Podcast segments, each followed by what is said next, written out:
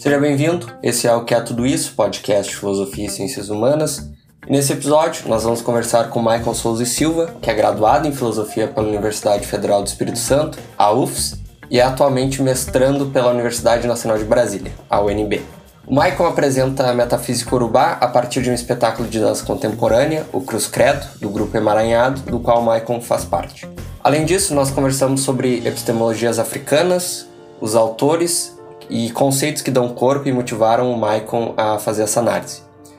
Lembrando que vocês podem ver a apresentação desse artigo de um ponto de vista mais formal na Semana Acadêmica de Filosofia da URGS. Para mim, esse episódio foi realmente uma aula. Eu arrisco a dizer que é o que tem de mais original na filosofia atualmente. Os links com informações sobre o Grupo Emaranhado e a Semana Acadêmica vão estar aqui na descrição. E eu espero que vocês gostem desse episódio tanto quanto eu.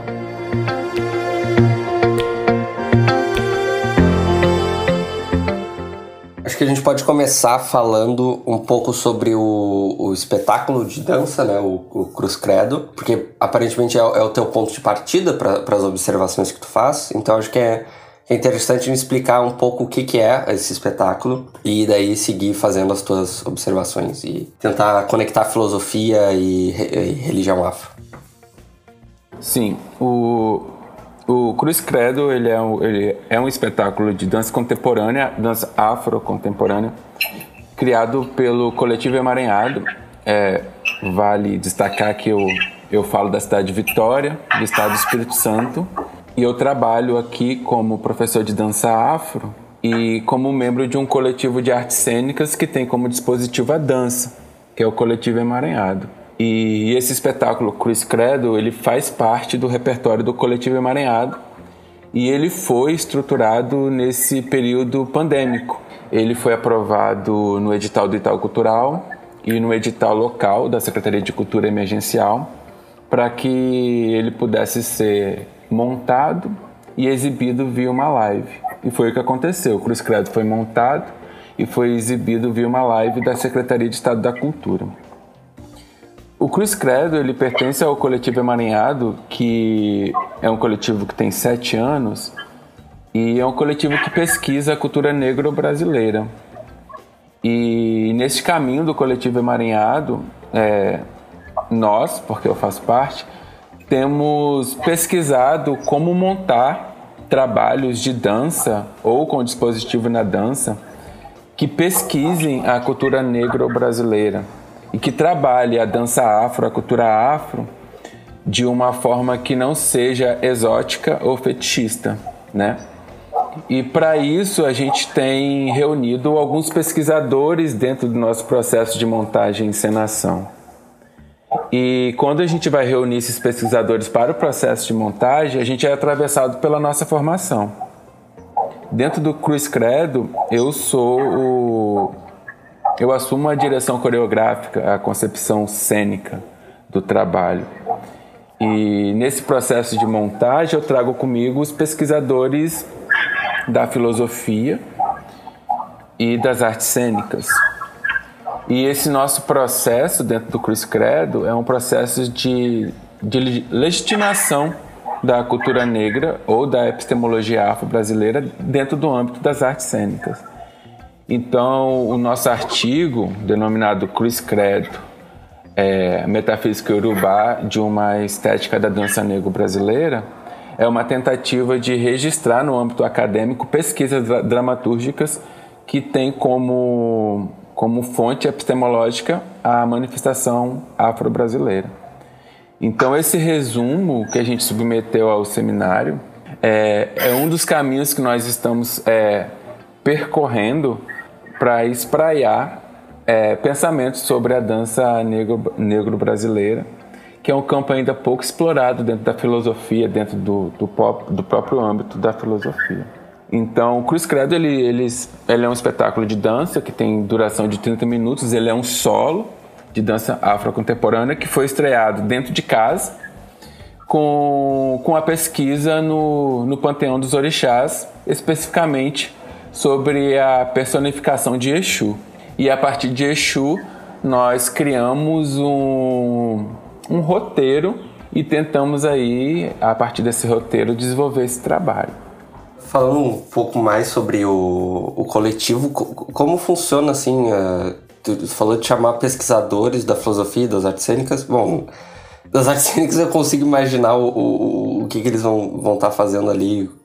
Sei lá, imagino que vão estar tá ajudando com coreografia ou com, com ambientação, algo do gênero mas não sei se é isso também, mas da, da filosofia como tu traz, uh, não sei, tu, tu é formado em filosofia ou tu traz pesquisadores? E, e, esse artigo mesmo que que você submeteram a semana, ele é um ele é uma criação coletiva, ele é uma criação tua, como? O, o artigo ele é uma criação minha. Eu como membro do, do, do coletivo, eu me sinto no papel de motivar o, os outros membros a produzirem. Então a gente tem nós temos criado um, um, um, grupo de pesquisa no qual nós começamos a escrever sobre os nossos nossos trabalhos cênicos, né? Mas cada, cada escrita do trabalho cênico ele vai partir da perspectiva dos autores dentro do coletivo.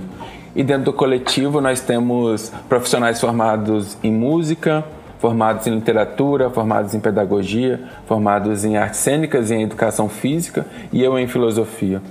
Então, na hora de, gente, na hora de elaborar uma escrita, é, o dispositivo, inclusive da linguagem da escrita, vai partir da formação do pesquisador, né? Então, o, o, os trabalhos, as escritas sobre os espetáculos do emaranhado, ela sempre vai ter a, a linguagem principal, que é a do pesquisador. Ele vai falar a partir do olhar dele. E no caso da filosofia, eu me encontro no processo de pesquisar, de encontrar pesquisadores negros, pesquisadores e pesquisadoras negras que versam sobre a estética da, da arte negra. E nesse processo de, de pesquisa, eu tenho encontrado alguns autores que me contemplam em algumas perspectivas, né?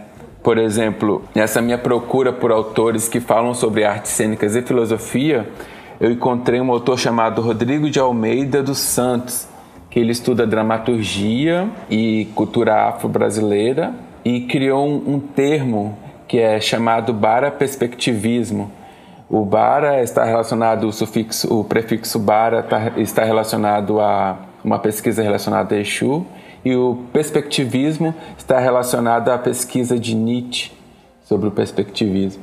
Então, eu estou começando a encontrar autores negros e autores e autoras negros e negras que pesquisam dentro da filosofia as artes cênicas. Então, estou neste processo.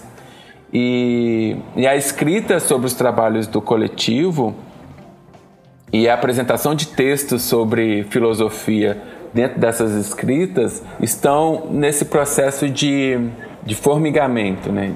de, de, de encontro. Eu estou em pesquisa, participando de congressos, buscando pesquisas de dissertações, teses que falam sobre a cultura afro-brasileira, na, na expectativa de conhecer outros autores. assim.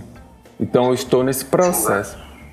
É, isso, isso, é muito interessante, assim, porque a gente, a gente conversou por telefone aquela, aquele dia e na filosofia, tu, tu, já tem essa, uma parte que é da, da, da, filosofia da religião, tu tem uma, um encontro já entre filosofia e outras religiões, que é cristã normalmente, né? E é interessante ver essa aproximação, porque pelo, pelo que tu me fala, não é só a questão da, da, da estética afro, mas é também trazer a religião afro de alguma forma, né? Talvez compreender a partir de um ponto de vista filosófico. Sei, quando tu fala e lendo o teu resumo, me parece um pouco isso também. Eu estou tentando entender o teu processo de criação aqui. Tô... Sim, nós temos uma pesquisadora chamada Inaicira Falcão. Ela é formada em dança, foi professora da Unicamp e ela criou uma metodologia chamada Corpo e Ancestralidade. E nesta metodologia, ela pensa o processo de montagem e encenação de performances negras. E então ela, ela defende que existe uma linha muito tênue entre a religião afro-brasileira e a arte negra. Outro autor que também trabalha essa perspectiva afro-brasileira é o Zeca Ligeiro, que ele defende uma tríade ao se falar de trabalhos é, artísticos negros, que é o cantar, o dançar e o batucar. Não tem como na visão desses autores, você desvincular a dança, o canto, o batuque e a mitologia afro-brasileira do processo de montagem e encenação da arte negra. São processos que juntos formam uma cosmovisão afro-brasileira. E dentro do canto, da dança e do batuque, é, se constitui tanto a religiosidade afro-brasileira, como também o dispositivo do processo de montagem e encenação de artes negras, né? E como você tratar no, no âmbito das artes cênicas é, uma pesquisa em manifestações religiosas negras, respeitando as premissas da, da religiosidade afro-brasileira, né? E é quando Inaicira Falcão diz que a performance das artes cênicas não é a performance religiosa. Existe aí uma linha muito sensível que ela deve ser feita pelo próprio artista nesse processo de, de montagem. Então ela realmente separa essa performance da religião e das artes cênicas, mas existe ali uma linha muito tênue entre uma questão e outra, porque é complexo você falar de dança afro sem falar das religiões de matriz africana. Tudo isso porque tanto a dança como as religiões de matriz africana são envolvidas pelo canto, pelo corpo, pelo movimento, pelo batuque, pela mitologia. Então existe sim um espaço muito pequeno para você separar uma questão em outra. Por isso esse olhar tem que ser bem minucioso quando se pretende elaborar uma arte cênica, uma arte cênica a partir de questões negras, né? Eu fiquei pensando quando estava falando agora sobre mais ou menos quais são as principais diferenças entre a, vis a visão e a representação estereotipada da dança e da sua ancestralidade negra para que vocês aplicam ali no, no Cruz Credo. Tanto o Zeca Ligeiro como Inaicira Falcão, tem um autor aqui do, do Espírito Santo, um professor da, da Universidade Federal do Espírito Santo chamado César Apaia, que trabalham essa essa perspectiva de conversão dos olhares, né? Porque a falta de informação, ela fortalece estereótipos, mas também apresentar informações sobre determinados temas que não estão nas práticas culturais da grande população brasileira, você precisa ter bastante cuidado com isso. E esses autores eles defendem o olhar de dentro para fora, por exemplo, quando a gente elabora Cruz Credo, nós temos aqui o, o, o Cruz Credo, é a dramaturgia do trabalho, trabalha a, a interseccionalidade entre racismo e homofobia, né? E utilizam é, a mitologia dos orixás, especificamente de Exu e de Pombogira, para estruturar a sua dramaturgia. O que, que a gente fala de um olhar de dentro para fora? É, o espetáculo ele é montado por é, é um solo de um bailarino que é negro e gay, um coreógrafo que é gay, um coreógrafo que é adepto das religiões de matriz africana, é um pesquisador de filosofia africana e de bailarinos negros, é um pesquisador de, de dramaturgia negra, um instrutor de dança afro, um pesquisador de dança afro. E quando a gente fala um olhar de dentro para fora, são pesquisadores que estão que têm as suas práticas cotidianas, epistemológicas, de trabalho, linkadas à cultura negra brasileira. Então, a chance de você fazer um trabalho estereotipado, sendo você pertencente daquela manifestação, é um pouco menor, né? Então, eles dizem é, esses autores que eu trabalho, eles defendem que para você trabalhar a cultura afro-brasileira de uma, é, de uma forma que não seja fetista, exótica, estereotipada, é, primeiro é você ser pertencente, você conhecer o, o, essas manifestações. É, essas manifestações precisam estar vivas em você. O dispositivo da manifestação é você, é a sua vivência, são suas pesquisas. Então, é, a chance de, de eu, Maicon, cometer um ato de, de exotismo com a cultura afro-brasileira é um pouco menor, porque eu estou falando de algo que eu pertenço, estou falando de um lugar que eu venho, estou falando de uma pesquisa que está atravessada em mim, ela parte de mim. Então eu já tenho esse cuidado com esse olhar. Diferentemente do que tem acontecido com muitos escritos ou com muitas epistemologias, que é um olhar de fora para dentro.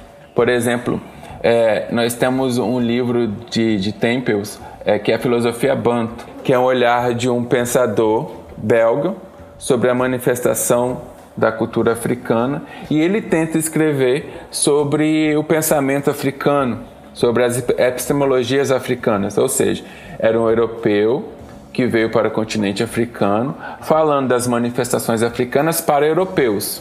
Aí isso configura o que alguns autores definem como etnofi etnofilosofia, né?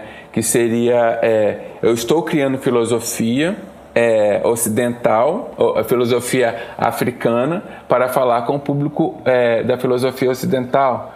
Eu estou me valendo de outros pensamentos do qual eu não conheço muito bem, do qual eu não pertenço, estou transcrevendo isso para o meu público. Ou seja, um olhar de fora sobre uma, uma manifestação a qual aquele pensador não pertence. E uma das grandes questões para você não trabalhar o fetichismo é você lidar com questões que estão dentro do seu próprio corpo vivência. Assim.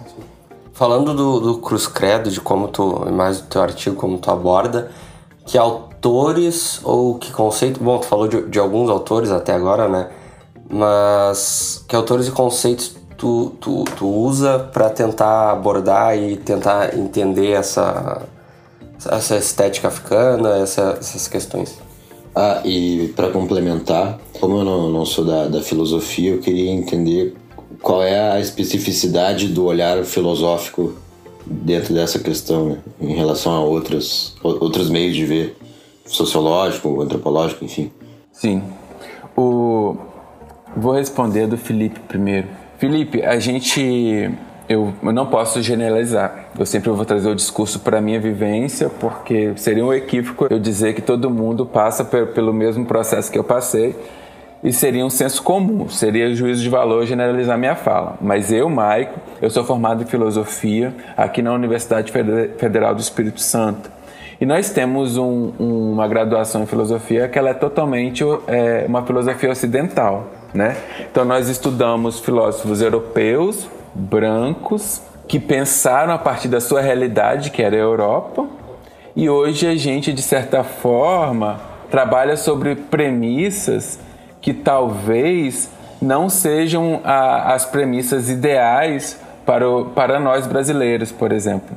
A filosofia ocidental ela trabalha com questões que prezam pela, pela universalidade do pensamento, pela sistematização do pensamento.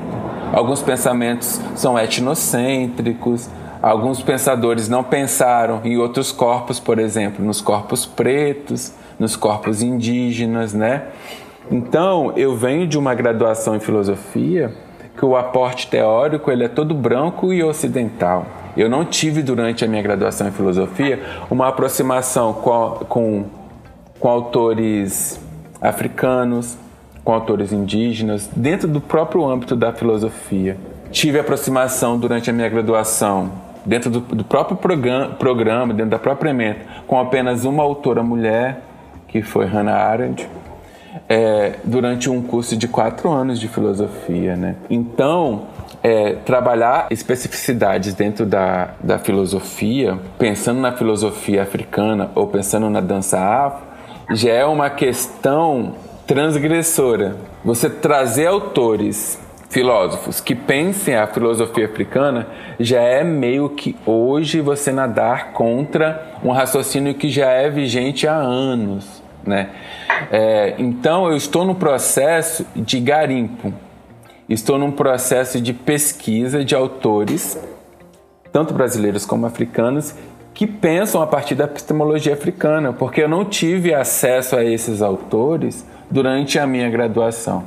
Então, é, eu acredito que a maior especificidade de se ter um olhar dentro da filosofia sobre a obra cênica seria esse processo de encontrar outros dos meus dentro da filosofia que também tiveram durante a sua formação uma formação totalmente ocidental e agora depois de graduado em um programa de pós-graduação tem uma maior liberdade de encontrar pesquisadores que são interlocutores com a sua vivência. Então, eu acredito que hoje é, a, a especificidade da filosofia seria esse garimpo por outros dos meus, com saberes outros, saberes outros que vão é, contra o raciocínio vigente, que é um raciocínio da filosofia ocidental. E não é, é assim ignorar todo esse saber que nós é, que nós carregamos com, com, conosco, que é a nossa bagagem. Nossa bagagem é a filosofia ocidental. Mas a gente pode se valer desse raciocínio e buscar outros campos. Nesse caso, a filosofia africana ou até a filosofia latino-americana, enfim. Respondi? Sim, respondeu. Eu só fiquei ainda curioso sobre a questão da, das diferenças do, dos olhares fora da filosofia, né? De, sei lá, qual seria a diferença de um olhar sociológico para essa questão e de um olhar filosófico, mesmo que a partir dessa especificidade que tu trouxe, né? A abordagem filosófica, ela vai tratar de questões que elas estão ligadas tanto a conceitos que os conceitos eles são mutáveis, né? Eles, eles são vigentes conforme o seu período, conforme a contingência e tudo mais. E ela vai tratar de particularidades. Dentro da filosofia africana, a gente não vai tratar de particularidades que são universais, que, que, são, que servem para todos. Dentro da filosofia africana, a gente vai encontrar individualidades e particularidades a partir desses pensamentos. Seria um olhar mais afunilado para as práticas culturais. O olhar da sociologia, por exemplo, quando eu, Maicon, vou ler uma pesquisa de sociologia, eu, eu, eu, o aporte teórico que eu vejo, ele trabalha questões mais práticas. Por exemplo, pesquisas que, que, que pensam o quilombo. Aí é, traz questões históricas sobre o quilombo, quando ele foi quando é, houve movimentos sociais para a estruturação daquele quilombo, quem foi é, as pessoas que, que, que foram é, os expoentes para a construção daquele quilombo, cita nome de pessoas, cita como foi a constituição daquela região, traz traços geográficos, traz, traz traços sociais, traz questões históricas. Quando a gente vai falar sobre a filosofia, a gente vai trabalhar outras questões que não as questões históricas ou territoriais daquele espaço. A gente vai trabalhar outras questões epistêmicas, seriam é, conceitos, seriam pensamentos que motivaram a estruturação daquele movimento prático social. A gente vai pesquisar o porquê que as pessoas fizeram aquele movimento e formaram aquele quilombo em tal região. O que que motivou? é, e tentar entender qual, como foi aquela manifestação, não apenas prática, tentar pensar o, o que motivou aquele grupo de pessoas a realizarem aquela manifestação e tentar ver se aquilo tem nome, se aquilo não tem nome, se aquilo tem, se aquilo está linkado com o que outros filósofos trouxeram como pensamento, se aquilo está ligado a um conceito, por exemplo, de restauração de comportamento de filósofo X, ou está ligado a prática performativa de filósofo X, enfim. Eu acho que o que vai diferenciar o, a pesquisa da sociologia para a filosofia realmente são os pensadores. Aí depois disso, a abordagem, a abordagem da filosofia, tenho medo de falar uma besteira, a abordagem da filosofia ela vai ser diferenciada por conta do caminho do pesquisador. O pesquisador filósofo ele, tem uma, ele teve uma outra trajetória, o pesquisador sociólogo ele teve uma outra trajetória. Ele vai acabar lidando com outras questões epistêmicas que não as questões que o sociólogo abarca. Tô com medo de falar uma besteira, tô me segurando. Não, foi, eu acho que foi muito bem, assim, ó. É, é, é uma dificuldade para qualquer um da filosofia dizer o, o que que difere a filosofia das outras coisas. É mais fácil. É é mais fácil tu ir pela negativa, assim, tipo, eu sei o que que não é filosofia, tá ligado? O que que, que, que faz a filosofia, daí, bom, daí já é outra questão.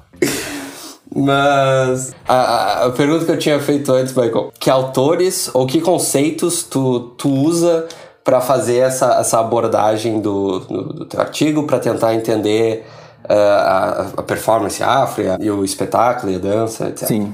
Eu iniciei agora o programa de, de pós-graduação em Metafísica na UNB e o meu orientador, ele, ele me incumbiu da missão de, de estruturar o meu aporte teórico para essa escrita da, da minha futura dissertação. E o tema da minha dissertação é a epistemologia do corpo negro brasileiro. É, a gente vai pensar a propedêutica do corpo, ação, quando ele está ligado à estética negra, né? É, o que, que seria você olhar a, o movimento do, de um corpo e dizer é, isto é negro, isto é afro, isto é afro-brasileiro? Quais são as nuances? A minha pesquisa é isso. O que, que diz que aquele corpo é um corpo negro? E além do fenótipo, do genótipo, a gente está falando do movimento. Quais movimentos representam que este, esta dança, ou este corpo, ou esta ação é uma ação negro-brasileira?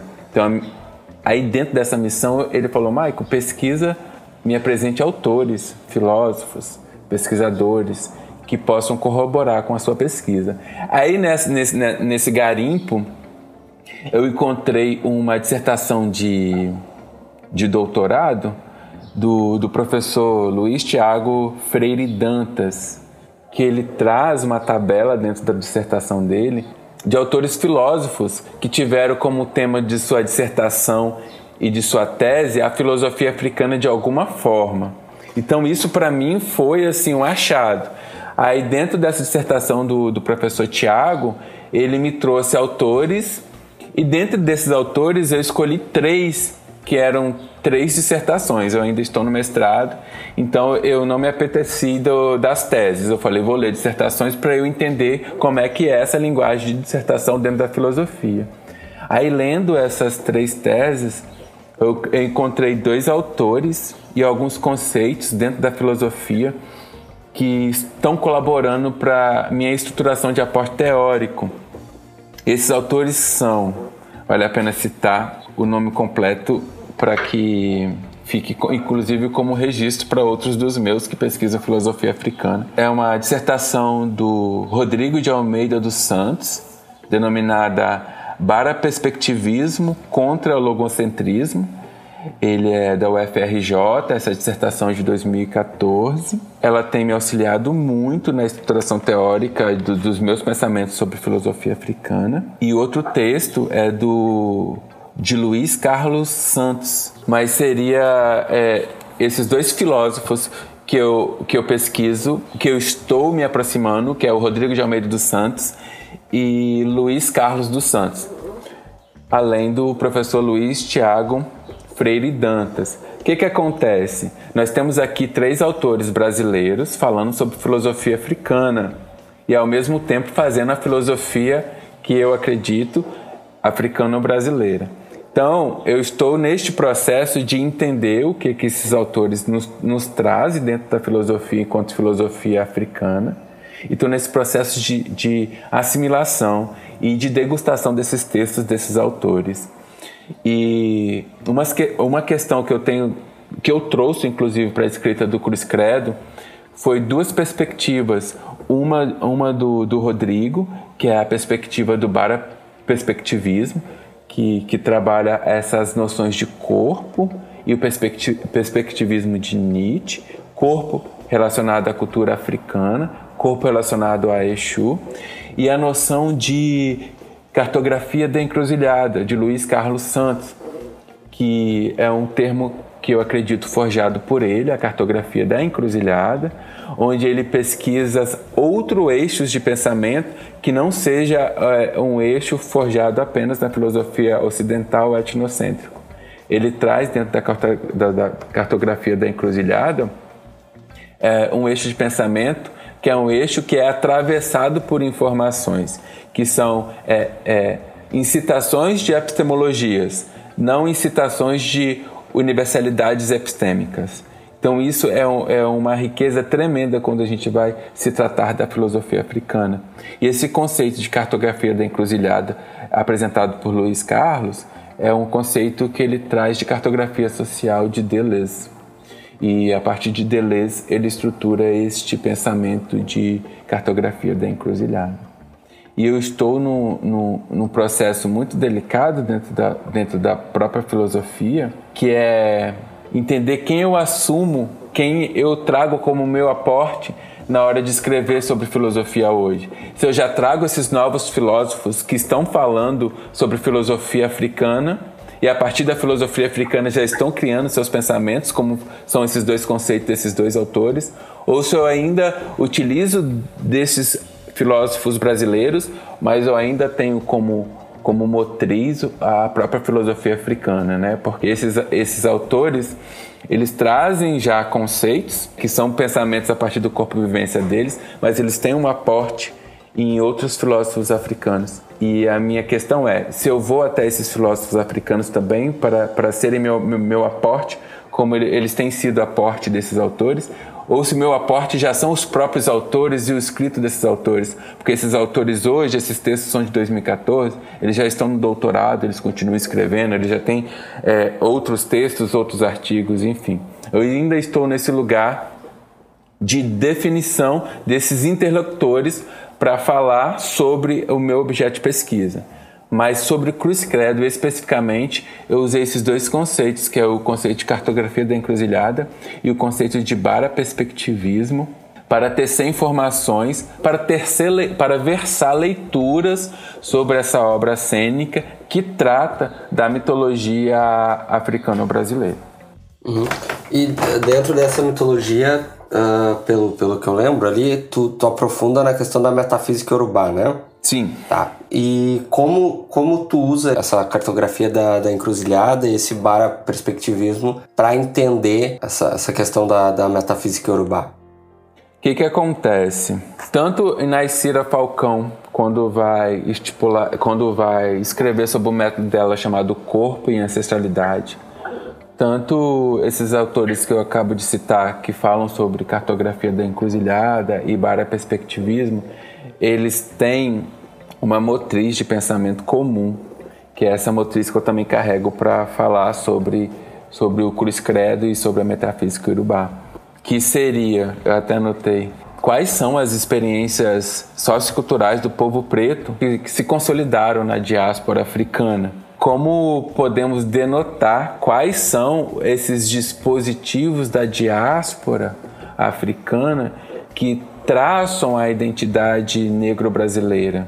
A metafísica iorubá é um elemento afirmativo das questões civilizatórias negras. É, a filosofia da metafísica iorubá ela pretende encontrar os pensamentos africanos como sujeito de fenômenos, os pensamentos africanos como epistemologias.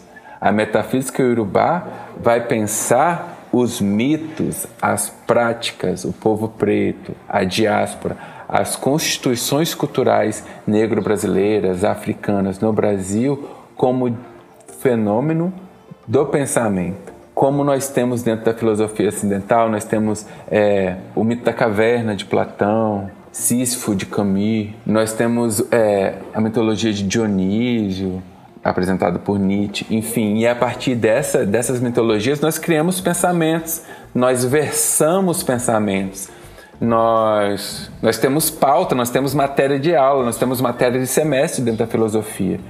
Então são pensamentos da filosofia ocidental que, que nos ajudam a refletir questões sociais vigentes. E quais questões africanas nós trazemos dentro da filosofia para discutir questões vigentes? Quais pensamentos, quais mitos da filosofia africana nós trazemos? Então a metafísica urubá, ela vem nos proporcionar a mitologia africana como fonte epistêmica, o mito de Exu como fonte epistêmica, as histórias de Xangô, as histórias de Oxum, as histórias de Ansan como como mitologias para se pensar o mundo contemporâneo, como mitologias para a efervescência do pensamento contemporâneo.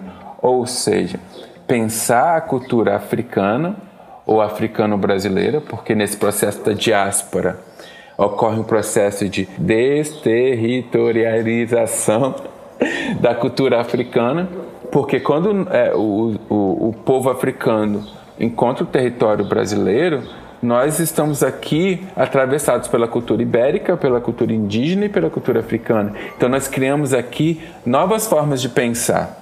E dentro dessas novas formas de pensar, a metafísica urubá vem trazer essa perspectiva. Vamos pensar a partir da mitologia africana, por exemplo, a mitologia corpo e ancestralidade de Naicira Falcão, ela trabalha sobre o, uma mitologia chamada símbolo de fogo, que é um conto, um conto de Xangô, ou seja, ela traz todo um pensamento, ela cria toda uma teoria a partir de um, de um pensamento o da mitologia iorubá. Tá, deixa eu ver se, se eu entendi então, por exemplo, essa questão da, da, do Cruz Credo, né, do, do espetáculo. Tu, tu falou lá atrás de trazer uma personificação de Exu. Só, só para ver se eu entendi mais ou menos. Então, vocês trouxeram nessa, nessa obra essa questão da personificação do Exu para tratar da questão do, do, do, homem negro gay e das dificuldades que ele enfrenta. Quais as dificuldades que esse corpo enfrenta? Seria isso? Sim. Quando. Falando de Cruz Credo e falando de como pensar a epistemologia da metafísica iorubá dentro de uma obra cênica, a gente tem que trabalhar com algumas particularidades. Então a gente já não pensa a cultura africana ou a cultura do candomblé ou da umbanda como algo único. Ele, ele existe várias particularidades da própria religião de matriz africana como o candomblé. Aí dentro desses próprios recortes da religião de matriz africana como o candomblé, o Cruz Credo ele faz seus outros recortes. Lembrando que o Cruz Credo ele não reproduz os movimentos religiosos do candomblé, ele restaura comportamentos ou práticas performativas do que pesquisam, que tem pesquisa no panteão dos orixás e nas práticas do candomblé. Falando especificamente do Cruz Credo, ele tem como dispositivo a corporeidade do orixá Exu, corporeidade da... Quando eu, quando eu digo Exu, eu não estou separando Exu e Pombagira. Quando eu digo Exu, eu estou unificando né, tanto a entidade masculina como a entidade feminina. Então, dentro de Cruz Credo, a gente trabalha a personificação de Exu, mas com ar arquétipos mais relacionados às pombagiras. Então, a pesquisa do bailarino, a pesquisa da movimentação estão relacionadas à, à, à corporeidade da pombagira. Então, nós, tra nós trabalhamos o, uma questão desse corpo com signos dos arquétipos de pombogira. Então nós trabalhamos uma certa característica que estão atreladas à corporeidade pombagira. Cruz Credo ele pensa na corporeidade da pombogira. Então nós temos alguns traços, alguns elementos que, que estão linkados com essa, com esta entidade. Algumas ações, como o ato, o ato é, da sensualidade.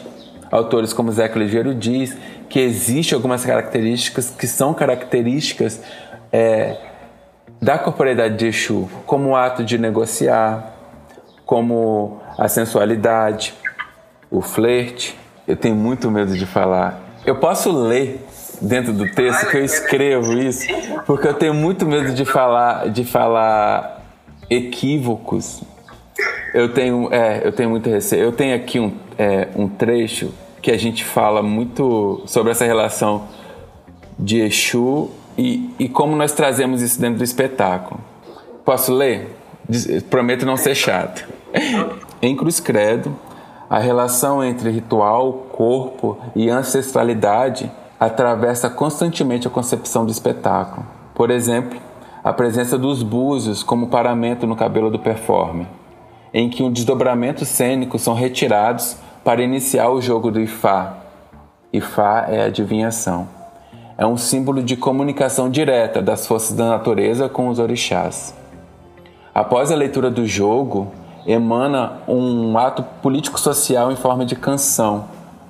Em uma, can... em uma ação cênica, é, o artista convoca a reflexão sobre as atrocidades sofridas pela comunidade homossexual.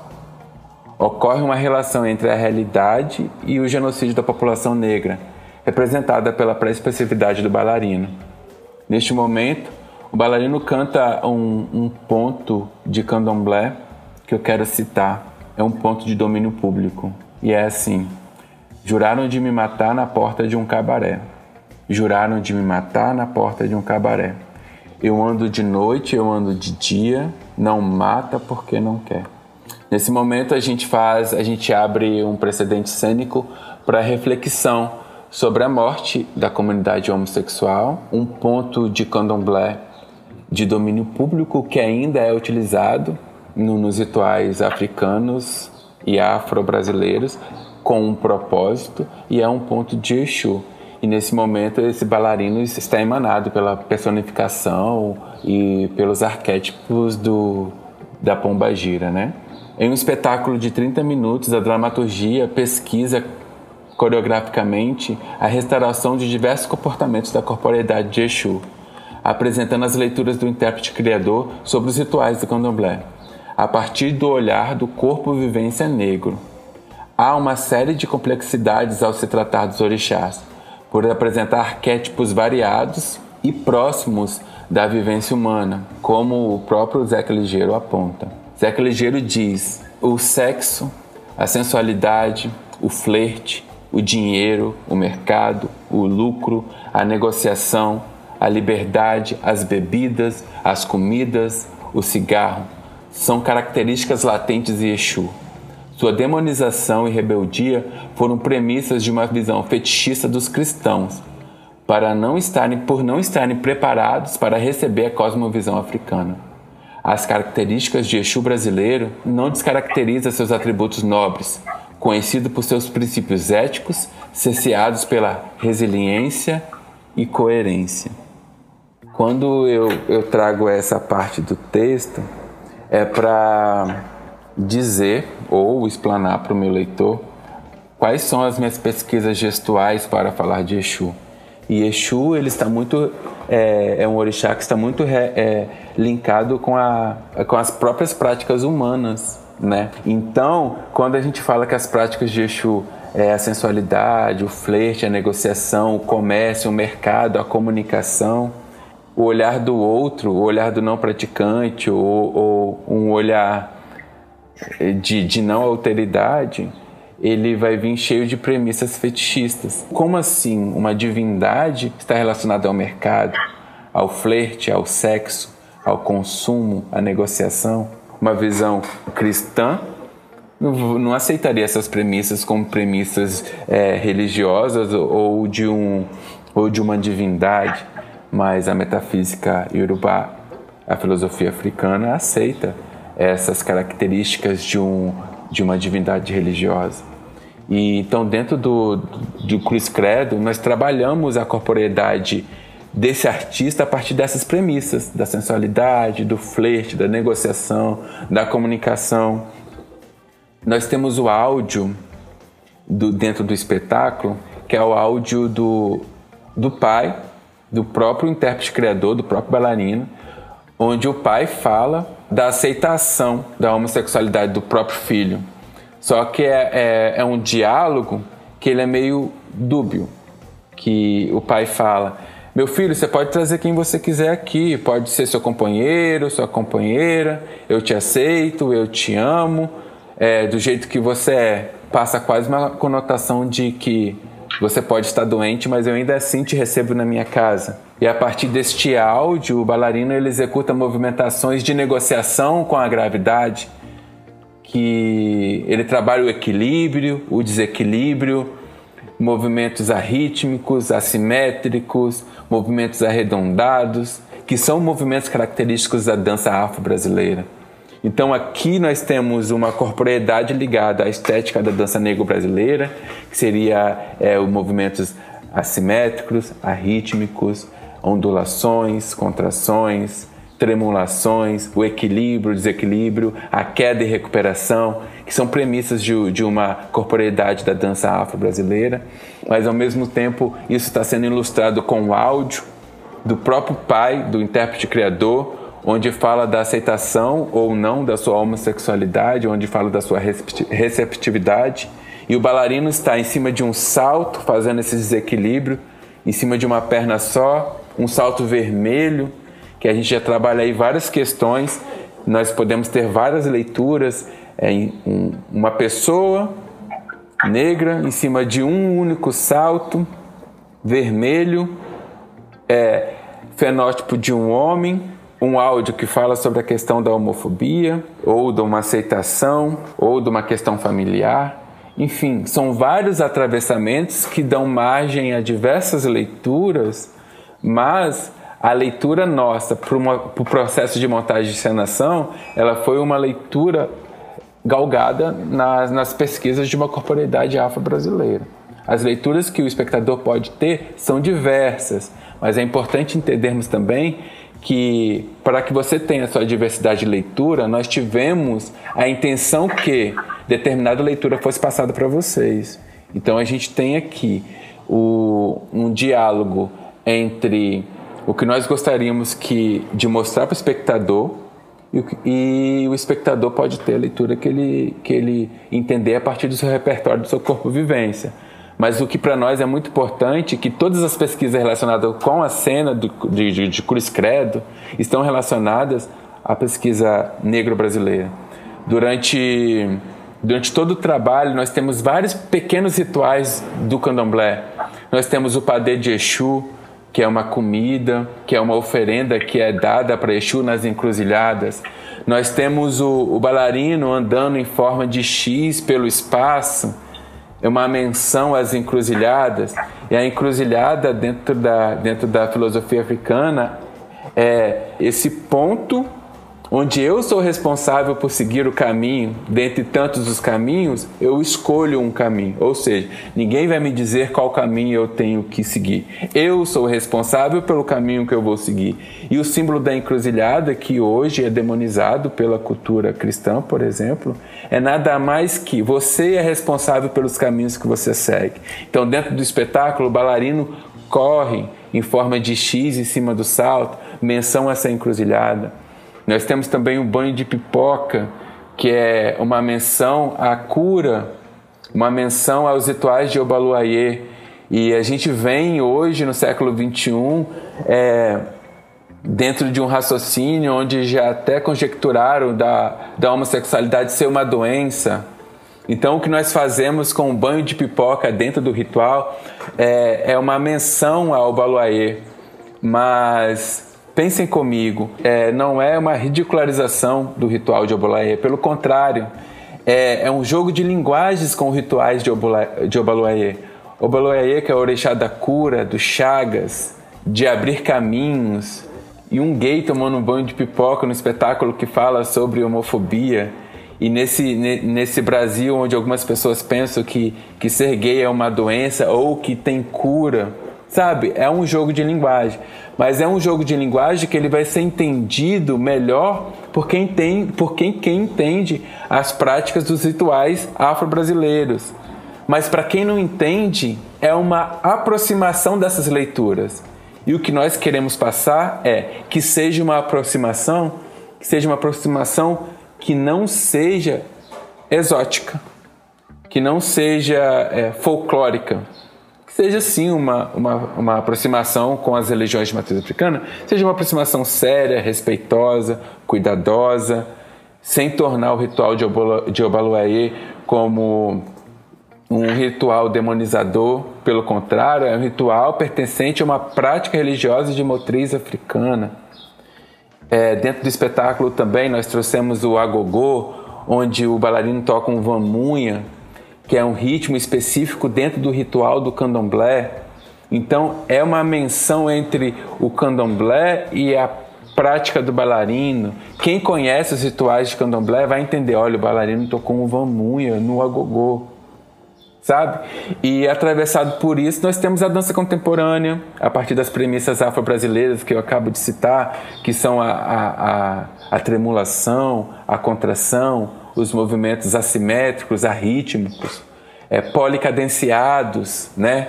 E somados a esses movimentos, com essa estética, nós temos as leituras dos rituais do candomblé, como eu disse, o jogo do Ifá, o padê de Exu, o, o banho de pipoca de Obaluayê.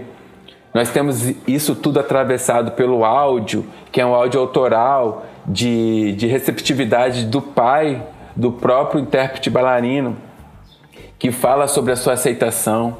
E no final do trabalho nós temos o áudio da mãe perguntando como, como o filho tá, ligando porque está preocupada com ele. E a gente sabe que a realidade de um homossexual hoje ela é uma, uma, uma liberdade cerceada. Eu, Maicon, falando por mim. Nem sempre eu saio na rua com a roupa que eu gostaria de sair. Nem sempre eu me coloco perante a sociedade da forma que eu gostaria de me colocar, com medo de futuras retaliações.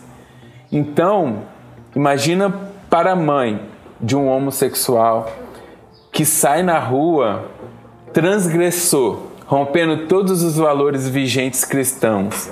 Como que é para a mãe desse humano receber essa informação no sentido de meu filho está seguro? Alguém vai fazer alguma coisa com ele? Será que ele está sujeito a alguma agressão física na rua? Será que ele está sujeito? E, então o áudio da mãe do próprio intérprete criador no final perguntando como é que ele está, se ele está bem, se ele vai bem, se aconteceu alguma coisa, eu te liguei e você não atendeu, é quase um áudio de denúncia, porque muitas mães passam por isso hoje. Tem muitas, é, muitos homossexuais que optaram por serem transgressores. Então se vestem, saem na rua, falam, se comportam da forma que eles acreditam ser ideal para eles. Só que ao mesmo tempo, ele sofre sim algumas retaliações. E dentro dessas retaliações que acontece a morte da população homossexual. E quando a gente faz esse recorte dentro, dentro dessas pessoas homossexuais que morrem, a gente tem um recorte maior porque tem cor essas pessoas que morrem, essas pessoas são pretas. Então é isso que nós queremos trazer dentro desse, dentro desse espetáculo. É essa, essa relação entre homofobia, racismo, mas quando a gente fala do racismo, a gente fala dessa rejeição às práticas religiosas de matriz africana. Esse exotismo que existe, essa não aceitação de que a religião africano, africano-brasileira é uma religião. Aí isso linka é, dentro da filosofia com um pensamento que é por que nós não validamos a filosofia africana? Por que nós não validamos a filosofia africano-brasileira? Por que nós só validamos epistemologia ocidentais? Quando que nós vamos começar essa, essa conversão de olhares? Quando que nós vamos trabalhar com Sueli Carneiro? Quando que nós vamos trabalhar com Djamila Ribeiro? Quando que nós vamos trabalhar com Renato Nogueira? Quando que nós vamos trabalhar com Quinho San de Oliveira? Quando que nosso aporte teórico vai ser atravessado por pensadoras e pensadores negros? Quando que a filosofia brasileira vai ter dentro do seu programa de graduação filósofos negros, epistemologias negras? E a minha missão enquanto filósofo e bailarino é me inserir dentro da filosofia com pensamentos negros, com a, com a metafísica iorubá, com os mitos dos orixás, com a mitologia de Exu, com as mitologias de Xangô e Ansan, com as mitologias dos voduns, com as mitologias de Iara, dos caboclos, da Umbanda, do Candomblé, dentro da própria filosofia, porque nós precisamos ter filósofos que falem sobre a filosofia brasileira e sobre a filosofia africana e que queiram ser da filosofia, porque eu poderia ir para as artes cênicas, poderia ir para as ciências sociais, poderia estudar dramaturgia é, da dança afro-brasileira. Não, eu quero estudar a filosofia africana e eu vou ter como premissa o corpo, porque o corpo dentro da filosofia africana é a grande motriz do pensamento. Vale destacar que a oralidade, a ancestralidade, a mitologia são premissas da filosofia africana. E vale destacar que quando o, o povo negro foi arrancado do continente africano, ele veio para cá e aqui a sua única forma de registro das suas práticas era o corpo, era a oralidade, era a restauração de comportamento. Imagina, eram negros e negras de diversos espaços geográficos do continente africano que não falavam o mesmo idioma. A, a, a cultura africana ela sofreu um processo de epistemicídio os negros e negras tiveram que aprender português para se comunicar. E antes de aprender o português para se comunicar, qual era a linguagem? Era o corpo. Era o corpo que falava, era a restauração de comportamento. Eram as práticas corporais. Era o canto, era a dança, eram os batuques enquanto linguagem. Então, é, pensar na metafísica iorubá é pensar o corpo como motriz da linguagem africano-brasileira.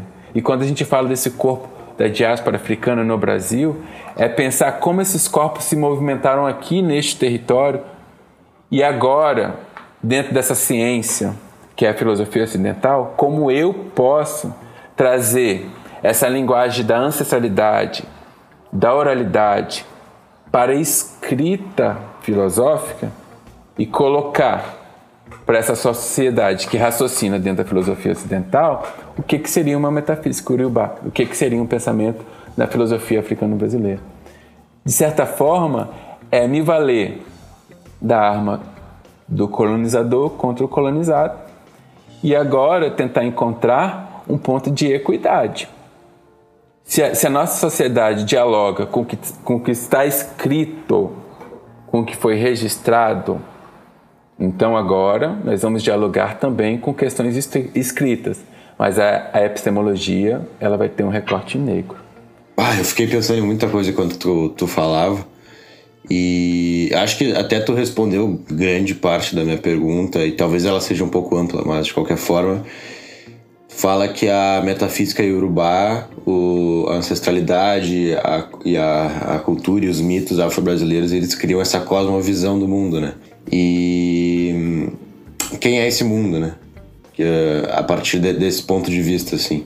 Tá, já respondeu grande parte. Eu, eu imagino que seja também muito a, a, uma corporalidade e todas essas questões da, da música, da, da dança, mas em relação, eu digo, a a forma de, de ver o mundo de uma forma mais geral, assim, em resumo, as principais diferenças entre a, a cosmovisão ocidental, branca, enfim, mais ou menos isso.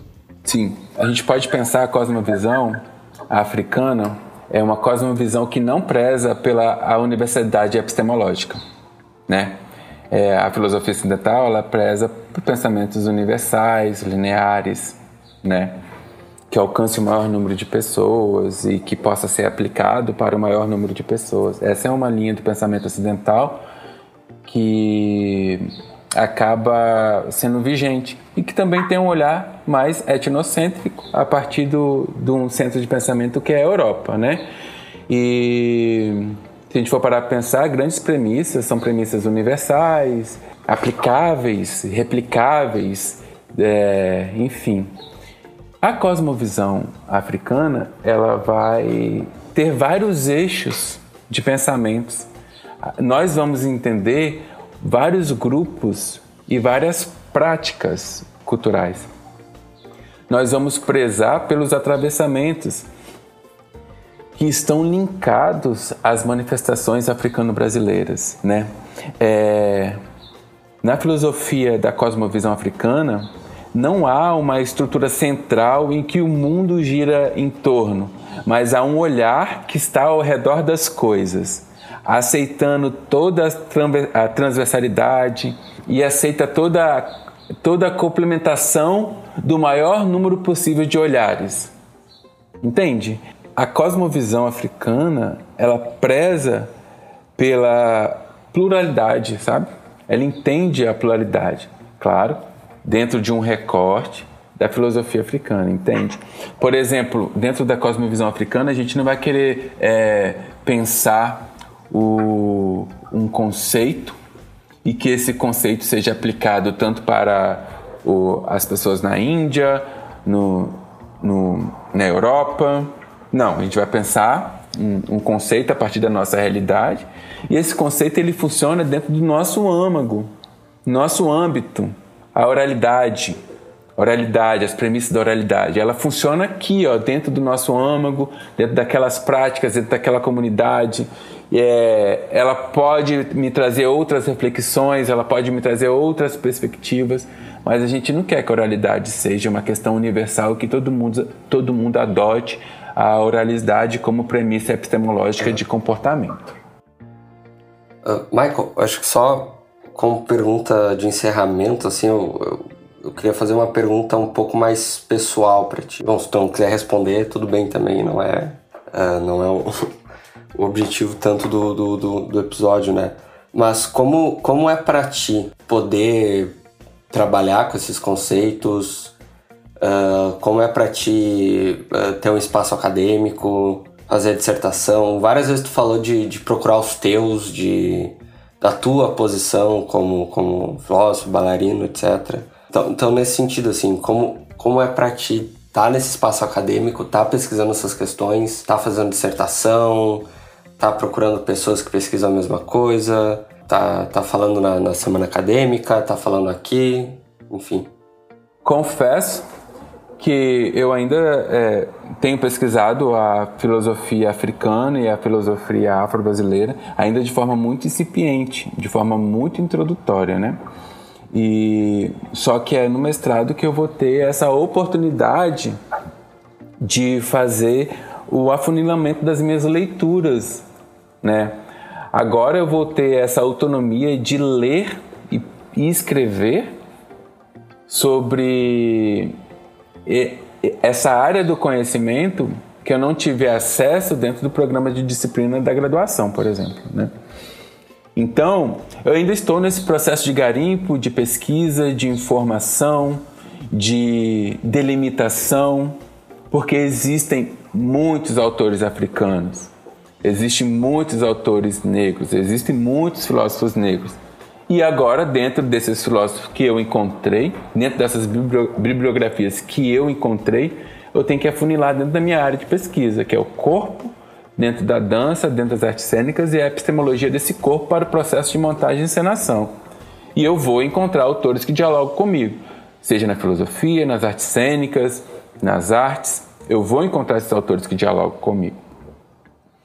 Especificamente na filosofia, é um pouco mais difícil encontrar pensadores que pensam a filosofia africana hoje. Diferente nas ciências sociais, da antropologia, que eu encontro mais textos, mais livros, mais materiais. Dentro da filosofia, ainda eu não consegui encontrar filósofos brasileiros dez dissertações que falam sobre filosofia africana, sabe? E o Brasil é enorme. Gente, o Brasil é enorme. Eu ainda não encontrei dez dissertações que falam sobre filosofia africana. E, mas já tenho feito um apanhado, já tenho, já venho, venho fazendo um apanhado de autores e dentro, dentro desses autores venho buscando os conceitos que acabam que acaba sendo relevante dentro, de, dentro dessas escritas para assim e, estruturar o, o meu pensamento ou, ou, trazer a minha perspectiva dentro da própria filosofia, né? Porque cada autor ao escrever é, é, sua obra, ele tem uma perspectiva. Eu li autores que tinham uma perspectiva de falar sobre a dramaturgia negra. Eu li autores que tinham a perspectiva de falar sobre a cosmovisão africana. Eu vi autores que queriam falar sobre o ensino da filosofia africana a partir da filosofia no ensino médio. Ou seja, cada autor tinha sua perspectiva e se valeu dos autores que pesquisavam questões similares e foram seus interlocutores. Eu estou nesse processo de encontrar meus interlocutores e eu estou muito afim que meus interlocutores sejam brasileiros. Por mais que a filosofia africana seja um tema dentro da filosofia, e filosofia brasileira ainda acaba não sendo um tema dentro da filosofia ainda, eu gostaria muito que o meu aporte teórico fosse formado por filósofos brasileiros que pesquisam filosofia africana, porque o olhar é outro. E se, olhar, e se a pesquisa da filosofia africana é um olhar afunilado para as práticas, para o comportamento, para o corpo e, e para as questões ancestrais, eu quero pesquisar o povo preto a partir dos meus ancestrais brasileiros. Posso sim trazer autores africanos, mas será que eu consigo falar sobre filosofia africana utilizando autores brasileiros? É uma pergunta que eu ainda não tenho resposta, que só vou responder isso no final da, da, da dissertação. Enfim, o que eu quero fazer mesmo, é, eu vou citar a música da, da Maria Bethânia, eu quero aprender a ler para ensinar meus camaradas, entende?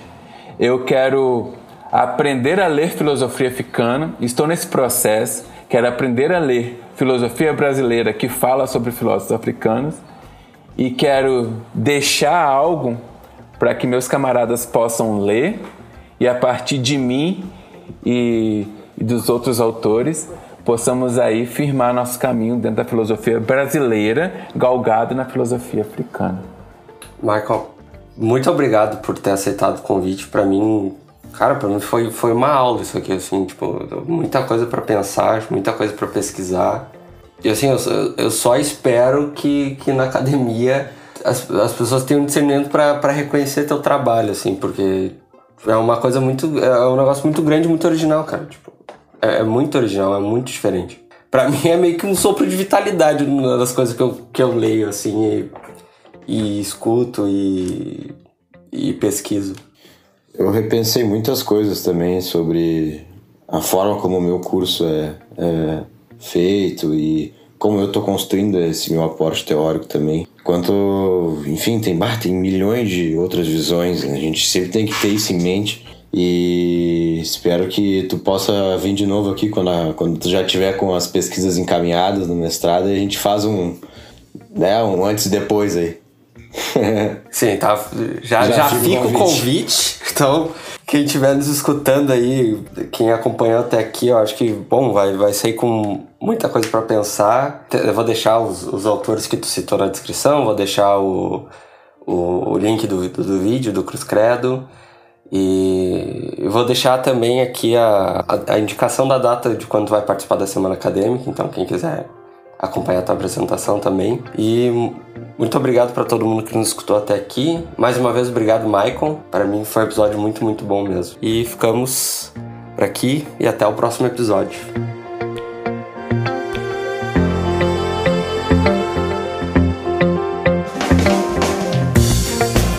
Esse episódio foi editado por Joe Prats. Contato em arroba Joe Prats.